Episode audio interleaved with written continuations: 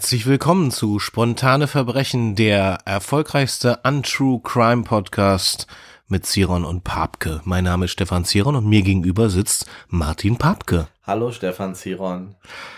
Schön, dass du hier bist. Ähm, wir sitzen im Holzhaus über den Bergen von Akten im Keller und haben eine mit hochgebracht heute. Ja, und zwar geht's heute um, eine, um einen Fall, der in, im Jahre 1978 stattgefunden hat, und zwar in dem schönen Ort Fadensen. Das ist wieder in der Nähe von Klenze.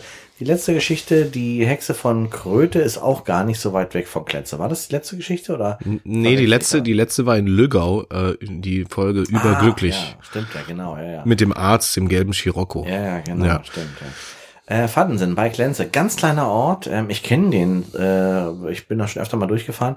Das ist so ein so ein sogenannter Ringort oder auch äh, eine, ein halber Rundling, ein halbes Rundlingsdorf, weil du fährst da so eine Seite rein. Das ist so ein ganz kleiner, wie so ein nur wie so eine Verkehrsinsel sozusagen. Fährst du so einmal rum und fährst um ein Haus rum und dann bist du auf der anderen Seite schon wieder aus dem Dorf raus.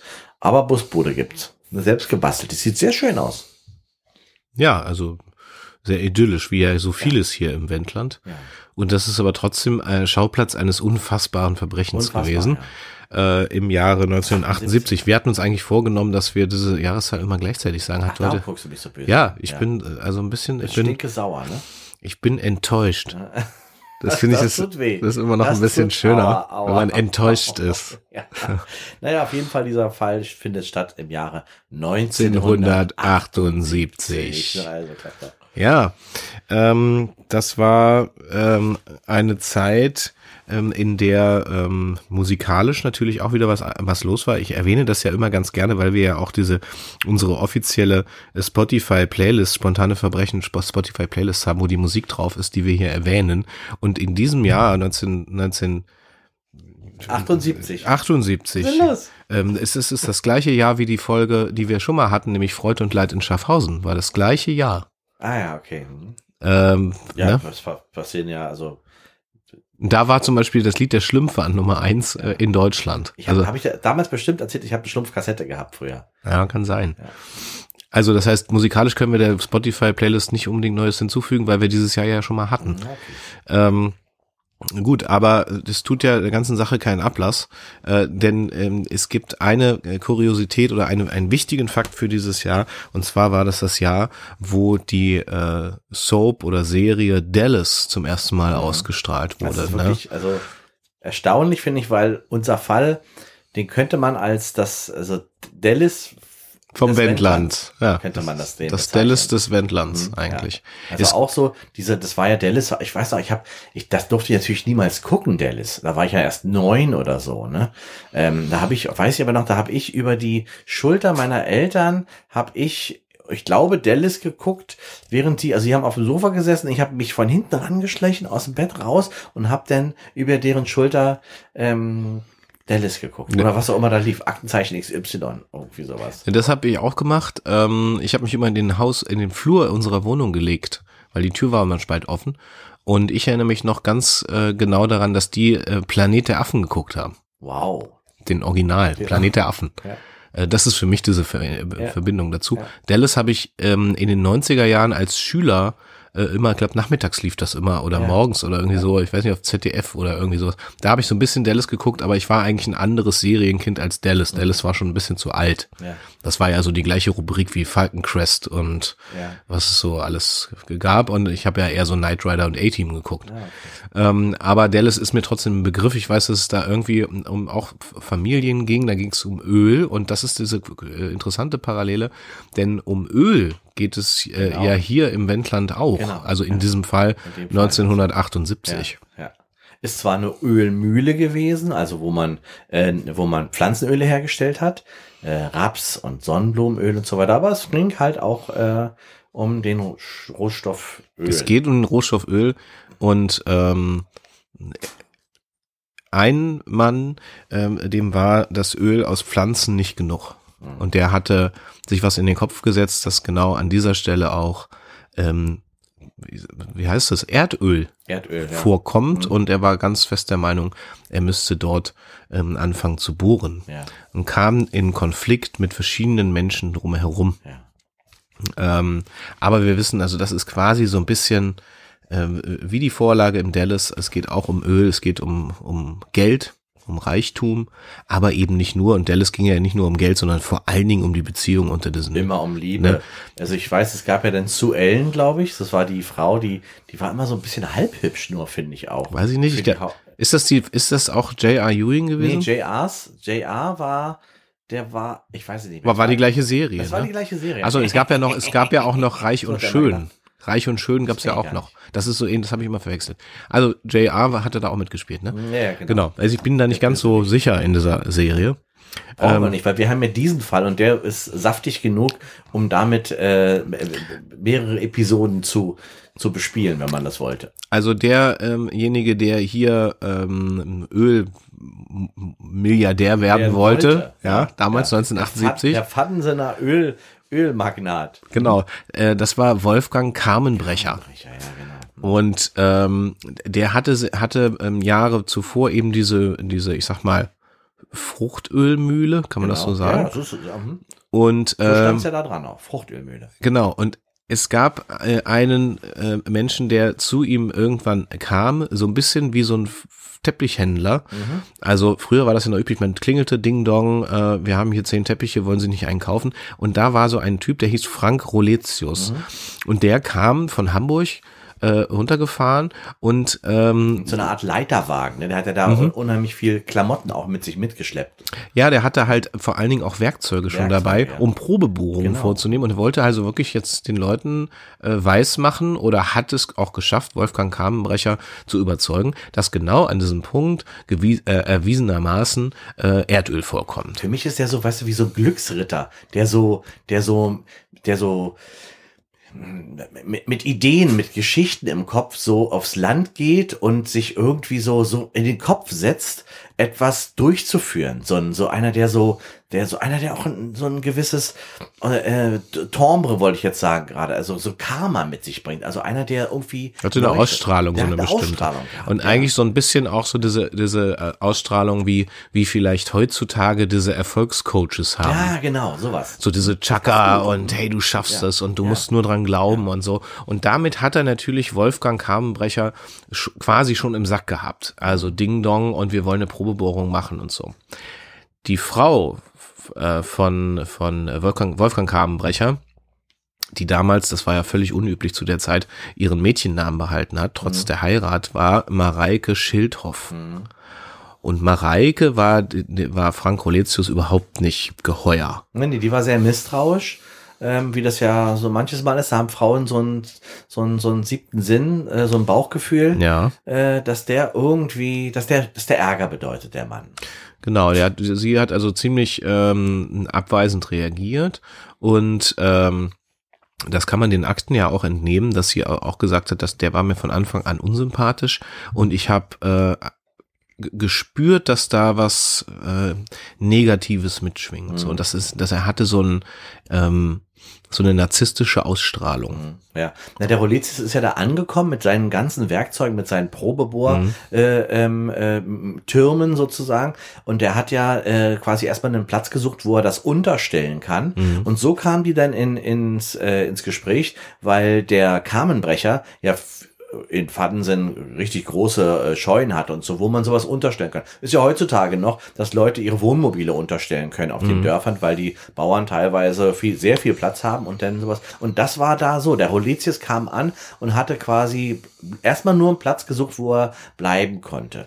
Und die Frau äh, und, und, und Mareike hat dann schon irgendwie so dem, der, der gefiel nicht, wie der Roletius Einfluss hatte auf ihren Mann und hatte immer so ein bisschen versucht, ihr schon dafür zu sorgen, dass er bald mal weiterzieht. Und das hat er, glaube ich, gemerkt. Und darum hat er angefangen, dann irgendwann auch ähm, so übers, übers Gelände zu gehen und zu schnüffeln. Der hat ja, der hat ja gesagt, er hat so, er braucht keine Wünschelroute, sondern er, er, er merkt, wenn in der Luft, ähm, wenn die schwerer wird durch das Öl, was er meinte. Mhm. Ja, ja. Ähm, ähm, das ist der eine Hof. ist der eine also das ist der ähm, eine Hof. da ging es quasi so los mit dieser Geschichte um das Öl, der Kampf ums Öl eigentlich.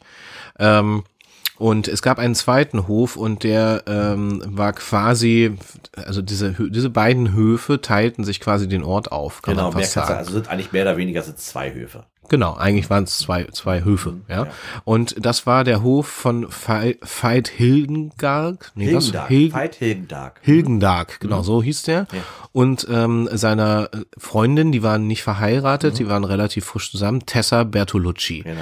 Die- war Italienerin, ne? Sie war Italienerin, war auch viel jünger als er. Er war, jetzt muss ich noch mal gucken, er war jetzt 32 war ja, sie war, sie war, als sie kam auf den Hof, war sie 16. Ja. Und zwei Jahre später, ähm, quasi waren sie dann, es hat ein bisschen länger gedauert, waren sie dann ähm, auch ein Paar, aber mh, Ja, sie war Au pair auf dem Hof. Genau. Äh, so im Arbeitseinsatz. Ähm, weil er hat ja ein ne? Kind gehabt, was auf das sie dann, äh, Genau. now.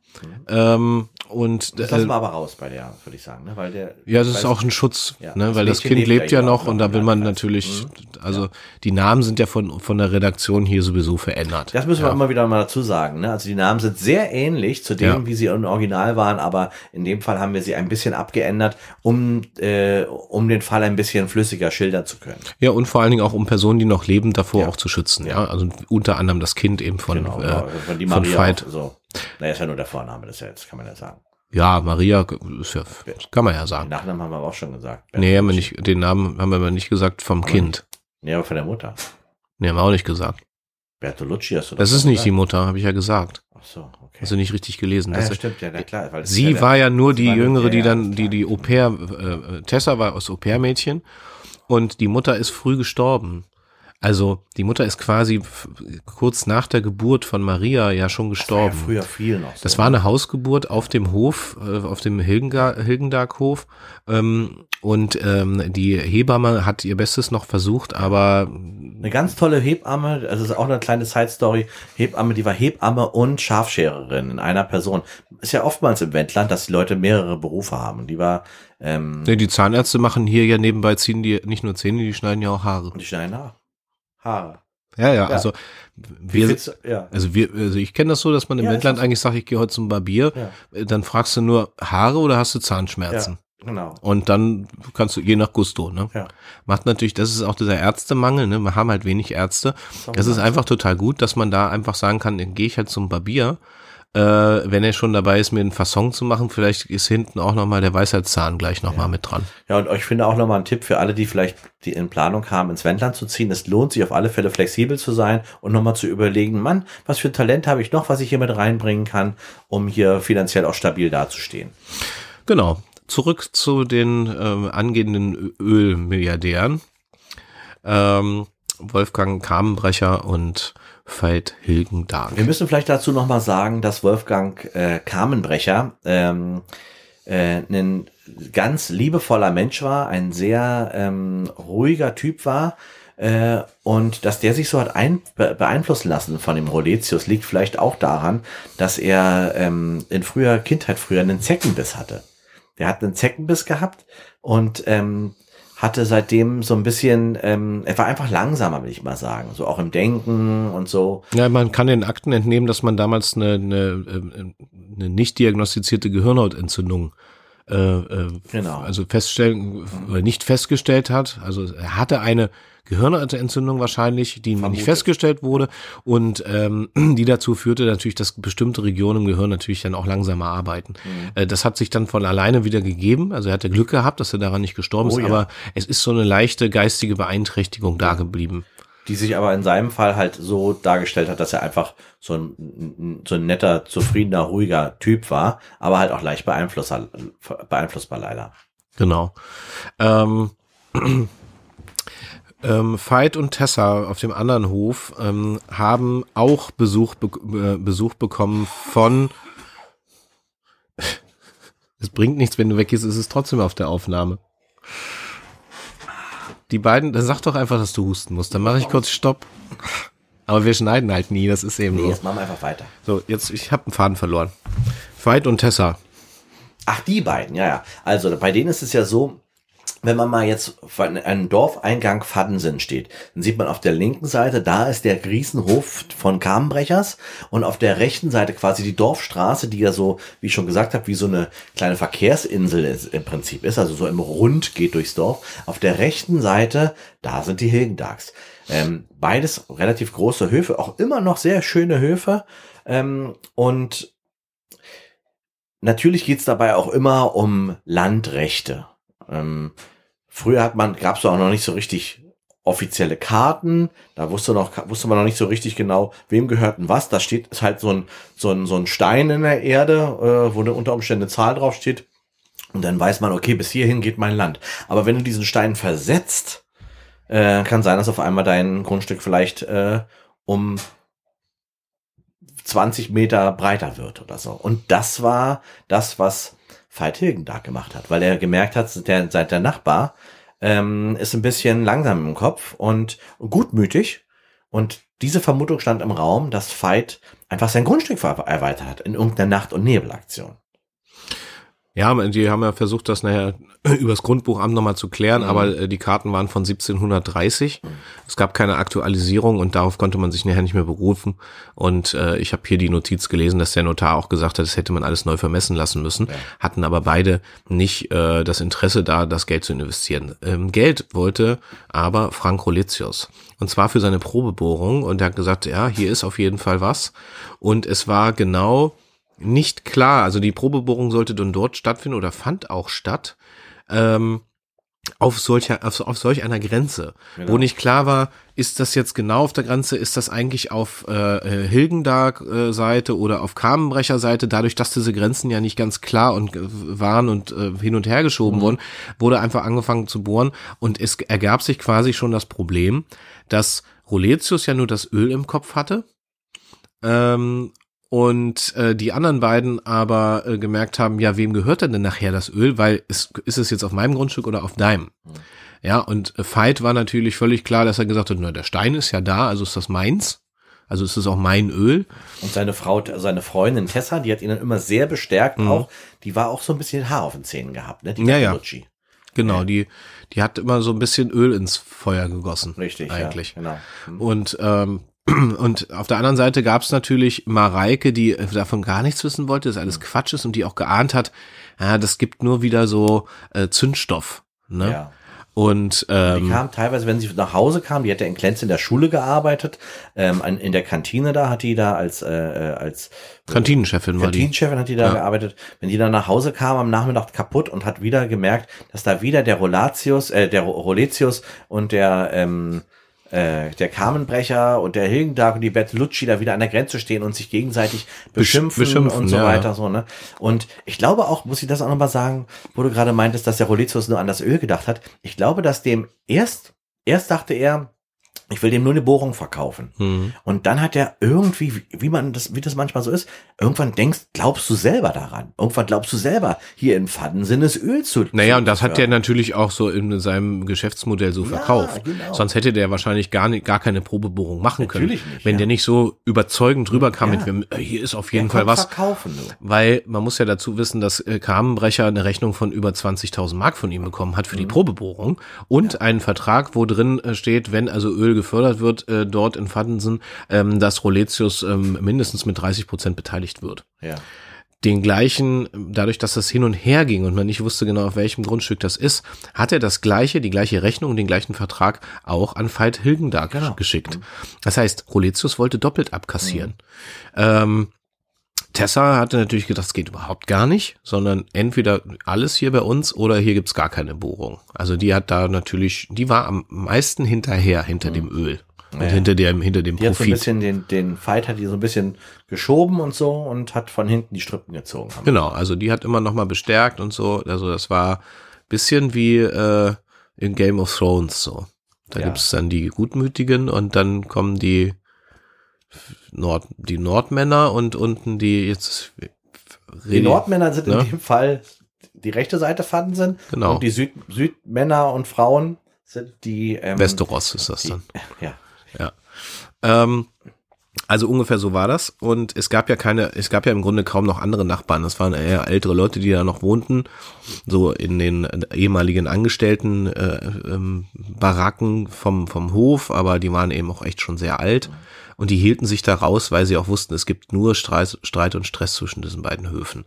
Ja. Das ähm, äußerte sich ja unter anderem in den letzten Jahren immer dadurch, dass mal dann plötzlich eine Scheune brannte zum Beispiel dass äh, eine Kuh, da ist dann plötzlich hinten der, der Mastdarm rausgefallen. Da ist der Darm aus der Kuh hinten raus und da muss man überlegen, ob man die ähm, einschläfern lässt oder ob Ja. den Darm wieder reinbekommt. Genau. Das wurde natürlich auch probiert und ist eine, äh, ja, ist eine schlimme Sache, die immer wieder mal passiert, dass Tieren ähm, durch zu viel drücken. Ich glaube, bei Menschen ist das auch eine Sache, die man echt, wo man aufpassen muss. Nicht so, also auch nochmal, man lernt auch immer wieder mal Ja. was bei einem Podcast, nicht so drücken. Ne? Also nicht nur wegen Hämorrhoiden, sondern einfach, weil sonst, also ob ich den- dass man den Darm mit rausdrückt, Hm, Ein Prolaps passiert. das ist dann ein Prolaps, genau. Das ist was anderes als ein Lapsus, aber ja, das wir schweifen ab. behandeln. Ähm, also es spitzte sich natürlich langsam zu und äh, Tessa besuchte eines Abends, so es war schon fast Nacht, gegen 0 Uhr, am 13. März 1978 äh, suchte sie Mareike Schildhoff auf. Äh, Wolfgang war auf einer äh, Landviehmesse unterwegs Richtung Hannover, der war nicht da. Ähm, und äh, Ich frage mich echt, warum der überhaupt auf diese Landviehmesse gegangen ist, weil er hat ja gar kein Vieh gehabt, weißt du? Ja, ja, klar, aber der wollte einfach- einfach, aus Diskgründen, würde Ja. ich sagen. Also der wollte einfach äh, äh, Fight äh, ärgern und sagen, okay, ich schaffe mir jetzt über nochmal 100 Kühe an, damit hier die, die Grenze zugeschissen wird oder was. Äh, keine Ahnung, oder er hat auf jeden Fall gedacht, so, ne, das, ich, ich lass mir was einfallen, damit ich den anderen wieder, meinen Konkurrenten nochmal einen auswischen kann. Ja. Ja. Naja, man muss sich vorstellen, wenn dann irgendwie zehn Kühe da hinten den Darm verlieren, dann ist es schon unschön, wenn du morgens aufstehst mit deinem Kaffee und du guckst rüber zum Nachbarn und da stehen, also, das wäre mein Gedanke gewesen. Also die Idee ist natürlich auch total gut, weil wenn du so eine so eine Wiese hast und da stehen Kühe drauf, dann ist das so wie wie im Bus äh, äh, Platz Platz belegt oder auf dem, in der Türkei am Pool den in der das Handtuch- Ferrari, das Handtuch, Ferrari-Handtuch. Das Handtuch draufgelegt Ja. auf den Sitz, dann ist das auch, das ist ein ungeschriebenes Gesetz, dann gehört dieser, diese Liga einfach auch dir, den, die ganzen 14 Tage, die du da bist. Und der wollte natürlich auch die Förderungen abgreifen, die damals von der Bundesrepublik gezahlt wurden. Pro Kuh waren das, glaube ich, 120 Mark. 120 Mark waren das. Und da dachte er sich, naja, dann mache ich das. Ich habe zwar keine Ahnung von Kühen, aber erstmal haben. Ne? Haben ist besser als brauchen, so hat er gedacht. Jedenfalls ist Tessa eines Abends oder relativ spät, schon gegen 0 Uhr am 13. März, dann zu Mareike rüber gehuscht, vorbei an diesen Probebohrungen, die schon anfingen. Ähm, also schon ein riesen, man muss sich vorstellen, das war ja schon ein relativ großes Loch, was da gebo ge Beschreib gebohrt dieses wurde. Foto hier. Mit dem Loch. Also, Also man sieht hier so ein, ähm, ähm, man sieht so ein bisschen wie so eine, es sind zwei Felder, zwei Mhm. Wiesen. Eins ist ein Feld, der andere ist so eine Futterwiese. Genau. Ähm, da, da wurde quasi ein Zaun halb, ab, halb so. abgebaut, so, ne? Also abgemacht. Man sieht, da ist eigentlich noch ein Zaun und genau äh, da, wo der, wo die Zäune quasi, wo der Zaun lang geht, ist ein großes Loch. Mhm. Und ähm, man sieht ganz verschiedene Geräte und Bagger stehen da drum rum und so, ne? Mhm. Und man sieht halt dieses dunkle Loch und man sieht auch schon, das ist relativ tief schon. Richtig tief, ja. Und es ist nicht abgezäunt. Nee, also nicht irgendwie, weil man sagen, es ist ja eh mitten auf dem Feld, also da muss man jetzt nicht irgendwie noch eine Barke aufstellen Was oder so. du, wie tief war dieses Loch? Also ich konnte das äh, in der Akte lesen, dass das Bohrer sind ja, ja, das waren ja das waren ja Aufsteckbohrer. riesen Dinger waren das. Aufsteckbohrer und da war Ja. einer war 30 Meter Ja. und mit gehabt hat er ja 14 Stück.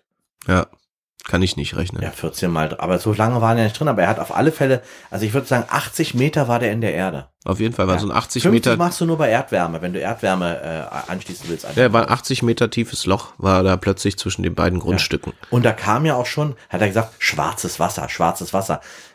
Und die Leute haben so im Kopf gehabt, schwarzes Wasser, dachten die, das ist Öl, aber es war einfach nur halt einfach. Das Wasser war mit Grund, Erde, Grund, Matt- Grundwasser, ne? Grundwasser. Verschmutztes Grundwasser natürlich, ähm, aber wo natürlich Roletius versucht hat, das schon so als Vorboten des richtigen Öls zu verkaufen. Und vermutet wurde ja auch, dass der äh, einfach Ölkanister auch immer mal da Nachgekippt hat. reingekippt hat, Ja. damit das so ein bisschen danach riecht. Ne? Also Ja, er ja. war einfach auch ein guter Verkäufer. Also ein, zwar in den Schlitzohr, ein Hinterlistiger.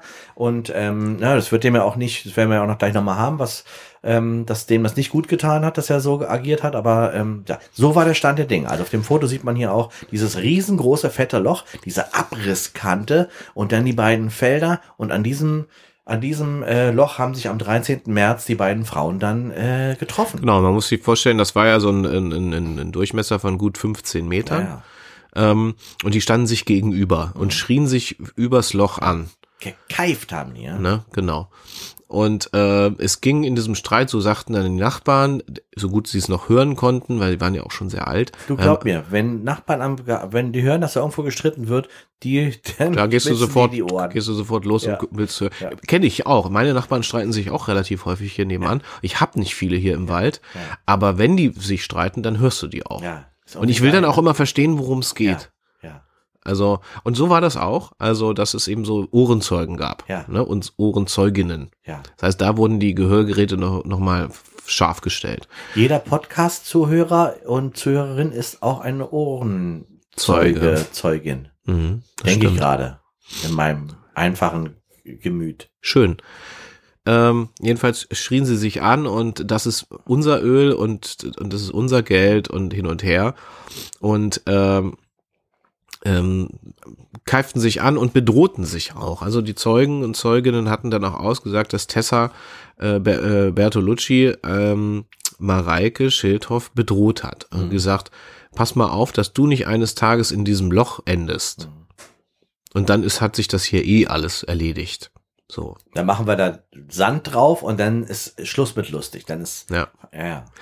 Ne, und er hat auch gesagt, es ist doch völlig klar, was dein Mann hier treibt mit dem, äh, mit der, mit den Kühen und ne, sie hat das ja mitgekriegt. Mhm. Also so quasi Subventionsbetrug, ja. äh, quasi schon. Äh, also sie hatte da schon einen scharfen Verstand, muss man sagen, Tessa. Ne? Wir haben noch gar nicht gesagt, womit Veit Hilgendag und Tessa Bertolucci eigentlich ihr Geld verdient haben, weil das waren ja eigentlich, waren das ja, ähm, ich wollte gerade sagen, äh, äh, Totengräber, aber wie sagt man dazu? Bestatter. Es war ja, Ja, ja. das war, die hat, der, der Veit Hilgendag war ein Bestatter, der Laden lief nicht besonders gut, weil halt in Fadensen kleines Alle Dorf- so alt geworden sind. Ja, und da wird nicht viel gestorben halt. Ne? Nee, also eben. wenn gestorben, das sind halt nicht viele Leute, die sterben. Da ist halt einmal im Jahr oder zweimal im Jahr stirbt jemand. Davon kann es natürlich irgendwie auch nicht so richtig. Ähm, Das war ja ein Familienunternehmen, das hat er von seinem Vater übernommen, wollte das eigentlich nie und ha- wollte ja eigentlich diesen Hof betreiben und hatte das aber so äh, halbherzig weiterhin. Das war eigentlich für ihn war die Firma schon gestorben. Also war so ein aussterbendes Gewerbe für ihn. Also war so der letzte Atemzug di- di- dieses Ladens äh, äh, Bestattung äh, Bestattung Hilgen, Hilgendag. weil er auch das Problem hatte, die, die, die, das weiß man ja, die Friedhöfe sind ja alle aufgeteilt. Also wenn du Bestatter bist, dann hast du einen Friedhof, den du bespielen Das ist wie mit dem. Schornsteinfeger. Genau, eigentlich. wie mit dem Schornsteinfeger. Kannst du ja auch nicht aussuchen, also konnte man sich damals auch nicht aussuchen. Und er hatte ja kurz vor Faddensen, wenn man von Klenzer aus kommt, auf der linken Seite, ist ja dieser Findlingspark, den es jetzt da gibt. Den gab es ja früher noch gar nicht. Mhm. Das war einfach bloß eine kleine hügelige Wiese. Mini-Ding. Aber diesen Findlingspark, da werden wir später noch, das wird im, in dem Fall ja noch eine Rolle spielen, ab wann es den gab. Ab wann es den gab. Ja, Weil die Bohrungen, die wurden ja weiter fortgeführt. Trotz des Streits Ja. äh, rückten natürlich die Arbeiter trotzdem jeden Tag an. Währenddessen hatte Karmenbrecher schon 20.000 Mark an Roletius gezahlt und auch der Tag näherte sich, an dem äh, die Rate von äh, Hilgendag fällig wurde, an Roletius. Und an diesem Tag wurde weiter gebohrt, die Arbeiter waren dran, dran und ähm, Plötzlich stellte Veit aber fest, als er diese Arbeiten ähm, beobachtete, dass ähm, Öl von außen reinläuft. Und jetzt Ja. erinnern wir uns mal dran an den Beginn dieser Folge und dieses Falls. Kamenbrecher hatte eine Ölmühle ja. und ähm, man hatte gesehen, dass manipuliert wurde an den Feldern und da, wo eigentlich diese Gräben sind, wo das Wasser langläuft, die waren mittlerweile gefüllt mit Fruchtölen. Das hat man schon gerochen. Das war also Raps und Sonnenblumenöl und so dieser Ölfilm da oben drauf. Und das lief, man musste genau hingucken, aber lief in dieses Loch rein. Ja. Wurde unten gefärbt von der Schwarzerde, die ja, je tiefer man kommt, desto schwärzer wird ja die Erde im Wendland, äh, wurde dann gemischt und irgendwann wurde der Druck unten zu groß und es schoss eine große Fontäne, wie man das im Film kennt, eine große schwarze Fontäne von unten nach oben und alle feierten Ja, plötzlich. und dann haben die diesen Brandtest hier auch gemacht. Genau. Weil man weiß ja, dass man, man kann es ja normales Öl, wenn man es in die Pfanne macht und ähm, ähm, hat einen Gasherd, dann weiß man auch, die Pfanne brennt mal ganz schnell. Und Mhm. die haben halt den Test gemacht mit dem Öl, haben es angefackelt mit so einer richtigen großen Fackel Mhm. und so. So macht man es bei so einem Brandtest von Erdöl und es hat gebrannt und damit war der Beweis erbracht, es gibt Erdöl im Wendland. interessanterweise wird sich ja später rausstellen, das würde ich jetzt gerne vorwegnehmen, wird sich ja später rausstellen, dass es keine Erdöl war, Ja, sondern es war eine Mischung aus Schwarzerde und, und den Ölen, die aus der Ölmühle reingeleitet wurden. Genau. Es wurde nicht abschließend geklärt, wer dieses Öl, ob das absichtlich dort eingeführt wurde oder nicht, oder ob es die Firma von Roletius war.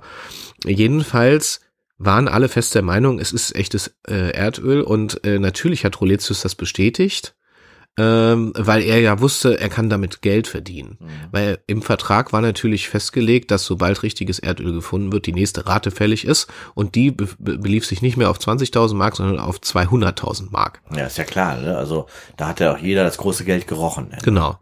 Ähm, das heißt, ähm, sie haben irgendwie alle das ähm, zu dem Zeitpunkt taten zumindest alle so, als würden sie nicht merken, dass das eigentlich das Öl aus der Ölmühle war, was nur ein Gemisch wurde. Du in der Euphorie, ne? Ich glaube, das ist, da, da bist du dann, da bist du so, da denkst du, die ganze Zeit zielt man auf sowas ab und man glaubt daran, man hofft darauf, aber so richtig irgendwie, ich glaube, ein Zweifel bleibt immer. Und dann auf einmal hast du diesen Lottogewinn da, ne?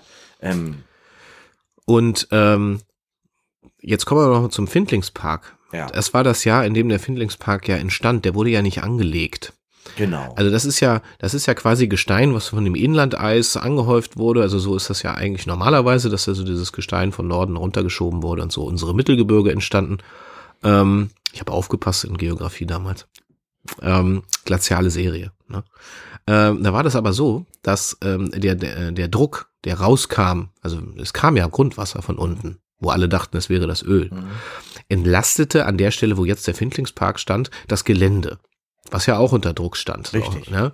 Und es wurde da quasi dieser Druck vom Wasser, vom Grundwasser weggenommen. Das ist ja und das Ganze, ja genau, klar. das Ganze sackte quasi nach unten. Genau. Und wie das so ist, alles, alles Schwere, also was Feste, das blieb. Das blieb und stehen. alles Weiche, das wie so im Moor, das, Nach, das ging, ja. ging nach. Und plötzlich war genau in der Konstellation, wie man es heute noch sehen kann, im Findlingspark in der Nähe von Klenze, äh, ist genau da so entstanden und kann man bis heute so sehen, dass diese Gesteinsformationen, die dort äh, sind, Durch ähm, diese Eruption entstanden. Genau, durch die Eruption äh, in Faden sind, ähm, als dieses vermeintliche Erdöl gefunden Mhm. wurde, weil der Druck sich verändert hat. Ja.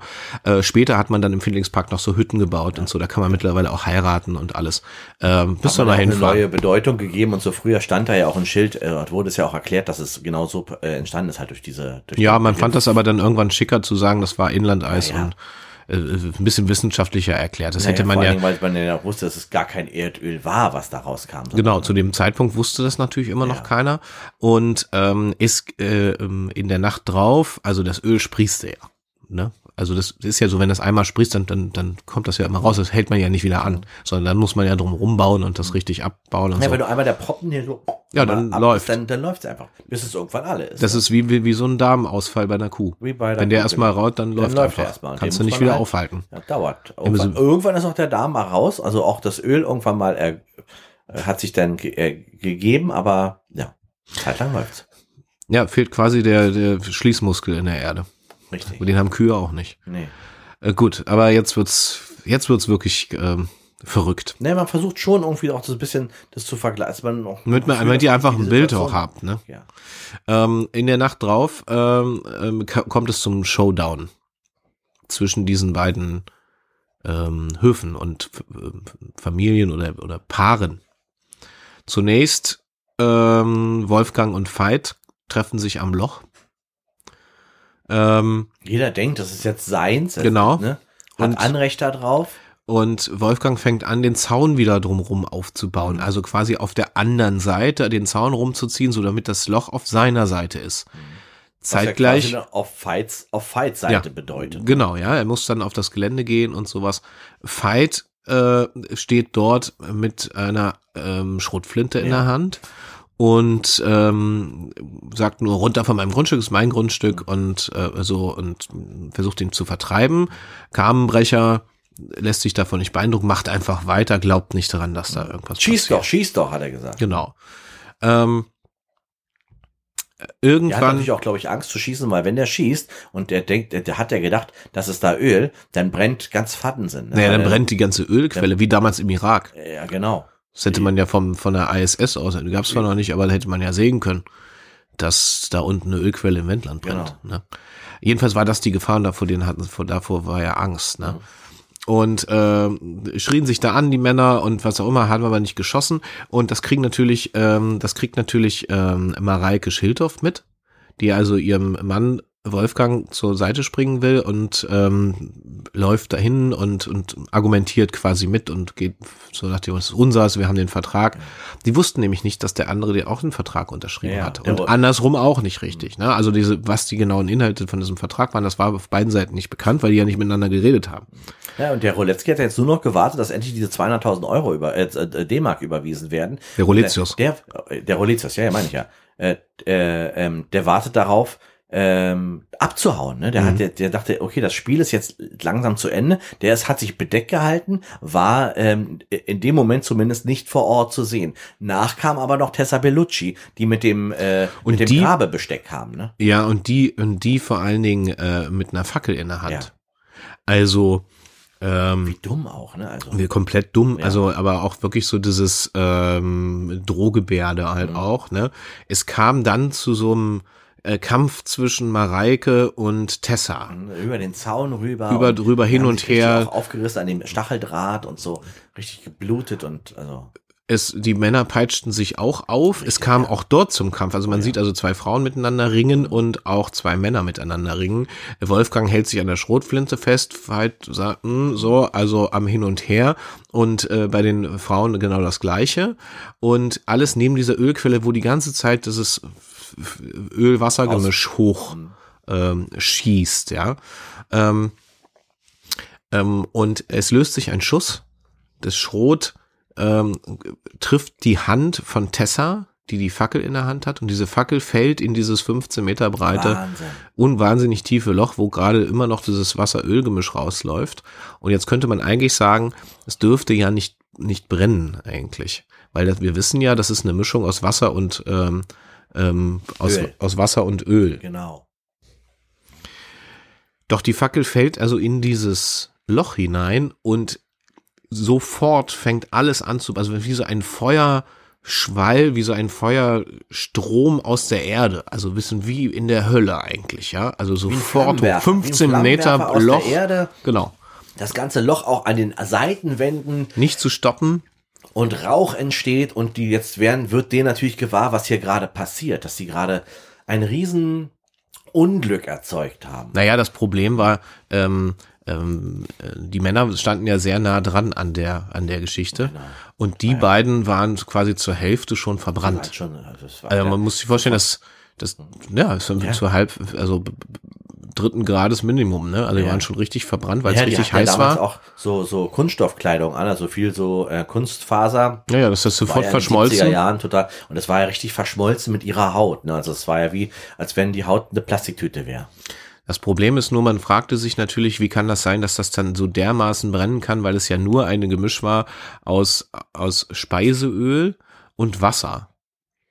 Ähm, was hätte, hätte so nicht brennen können, rein so, also hat man später nachgewiesen, also in den, in den Untersuchungen danach, sondern man konnte dann nachher noch feststellen, dass dann noch Brandbeschleuniger hinzugemischt wurde, der nicht aus der Mühle stammen konnte, ähm, der aber auch nicht vom, vom Grundstück von Veit und Tessa stand, sondern von, und das hat man dann nachher nachweisen können anhand der Reifenspuren bis zum Loch, ähm, von Frank Roletius hinzugefügt wurden, der aber mittlerweile schon über alle Berge war.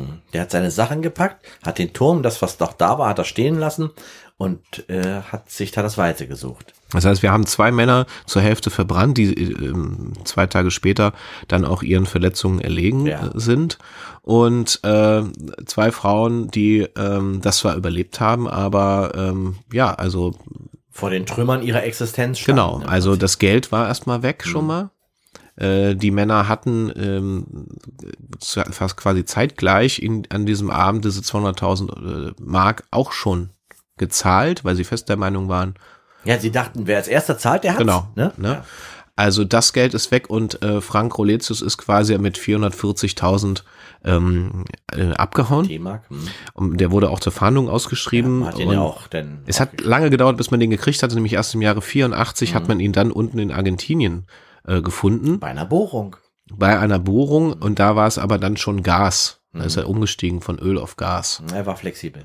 Genau. Also ähm, er hat es immer wieder geschafft, als Betrüger sein Geld aber irgendwo dahin zu schaffen, dass dann also die Staatsgewalt nicht hinterherkam. Also das heißt, er hatte im Grunde dann immer nichts. Aber es gab ja dieses Auslieferungsverfahren auch. Genau, der wurde dann auch, der wurde auch verknackt. Er war aber dann auch schon seit nach fünf Jahren schon wieder draußen.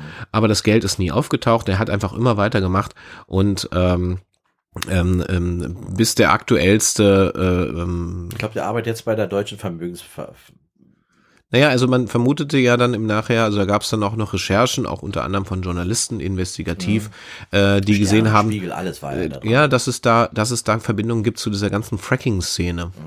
Und es ja mittlerweile schon wieder Thema ist und ähm, also das eigentlich damit begann, dass Frank Roletius erst nach Öl und später nach Gas bohrte und irgendwann das Ganze, dem Ganzen einen neuen Namen gegeben hat, nämlich Fracking. Genau, weil ja, das, das genau das, und das ist ja genau das passiert, was wo man jetzt Angst vor hat, dass äh, Gelände abrutschen sozusagen. Ja, ja, genau. Unter ihnen das, das, das die Basis entzogen Und das ist wird. quasi mit dem Öl, mit dem Pseudo-Öl abpumpen im Wendland ja schon als erstes Damit, passiert und hatte sich nachher mit Gas und allen anderen Sachen auch schon fortgesetzt. Und, da, und das fing mit Frank Roletius und dieser Schnapsidee an.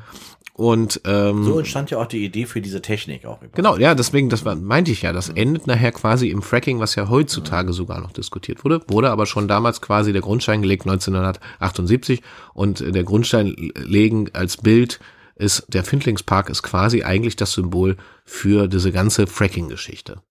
Absacken, äh, ganzen Gefahren, ne? Also quasi ein Feuerstrom aus der Hölle, der, der aus dem, aus, der, aus dem Boden hervorgeht. Zwei Menschen sterben, zwei Frauen ähm, ähm, quasi vernichtet, existenziell vernichtet. Die hatten den Höfe ja dann aufgeben müssen. Das ganze Gebiet wurde ja quasi zur Sperrzone erklärt, weil das ja alles gefährlich war. Also hätte alles weiterhin absacken können und sowas. War, die haben also wirklich zwei Jahre versucht, diese ganze Quelle wieder zuzumachen. Du, wenn du da lang fährst, dann merkst du auch, wenn du auf Hudson zufährst, dann geht's einmal richtig in eine Senke, dann geht's wieder hoch. Wenn du weiterfährst in den nächsten Ort, der irgendwie Gaul heißt oder irgendwie sowas, nee, Krauze, Kreuze, weiß ich nicht genau, da geht's dann wieder runter. Also du merkst halt einfach, wo, das, wo die Erde nachgegeben hat und jetzt, wo sie nachgegeben hat und wo nicht. Darum ist, diese hügelige Landschaft dort entstanden. Naja, so ist letztlich nachher auch nochmal im Nachhinein, neben dem Inlandeis, ist nachher die Klenzer Schweiz so nochmal umgeformt Genau, worden. die Die Grenze war, Schweiz, ja. Also da war ja vorher so eine Erhebung, die ungefähr so 1200 Meter hoch war, also ungefähr so groß wie der Brocken ähm, im Harz. Und nach dieser ganzen Geschichte 1978 hat sich das alles ein bisschen breiter verteilt. Daraus entstanden ist dann die, die, auch die Kaffeemühle in der Kenzer Schweiz. Das ist eine ganz tolle, also echt, so wie so, ein, wie so eine Kaffeemühle fährt man da einmal äh, so einen Berg runter. Sehr schön, dann fährt, landet man in Glenze. Ja, ja, Ich bin schon mal genau. mit dem Skateboard runtergefahren. Ja, ist nach wie vor ein Ausflugsziel, wie gesagt. Ähm, schaut euch mal den Findlingspark Der an. Also, Findlingspark ist toll. Mein, ein Kumpel von mir hat da geheiratet. Allerdings wieder geschieden. Aber das muss nichts mit dem Findlingspark zu tun haben. war vielleicht zu viel Druck drauf. Da war, es war ein bisschen zu viel Druck, aber nicht auf dem Park. Ja. Sondern auf der, aber, Aber- ist egal. Kann ja passieren. Das passiert ja überall mal. Ja, jedenfalls sind die äh, dafür also nicht belangt worden, weil sie waren nachher alle Opfer natürlich des Betrugs von Frank Roletius, der hier die Schlüsselrolle gespielt hat und der, wo ja immer noch vermutet wird, dass der bis heute noch quasi auf die Konten von Frank Roletius immer noch Geld geht. Der ist ja irgendwann einfach von der Bildfläche verschwunden. Wahrscheinlich neue Identität und dann in der, sagen wir mal so, in der Fracking-Szene irgendwo. Er hat sich so durchgewieselt durchs Leben und findet immer mit seiner, mit dieser Art und Weise, wie er auftritt, Mhm. ähm, immer wie, der läuft immer rum wie so ein 100-Markschein, weißt du? Der, Naja, aber man der- weiß ja nicht, ob der noch, wo der noch rumläuft. Ich meine, der ist ja nun Ja, auch ja. schon mittlerweile ziemlich alt. Na ja. Aber ich kann mir schon vermuten, dass das da seine Unterfirmen und Briefkastenfirmen nach wie vor am Fracking Geld verdienen. Und deswegen müssen wir natürlich aufpassen, dass wir hier vor allen Dingen im Wendland mit der Vorgeschichte richtig hart aufpassen müssen, dass hier nicht schon wieder angefangen wird mit solchen Bohrungen und äh, sowas. Also da muss man wirklich höllisch aufpassen.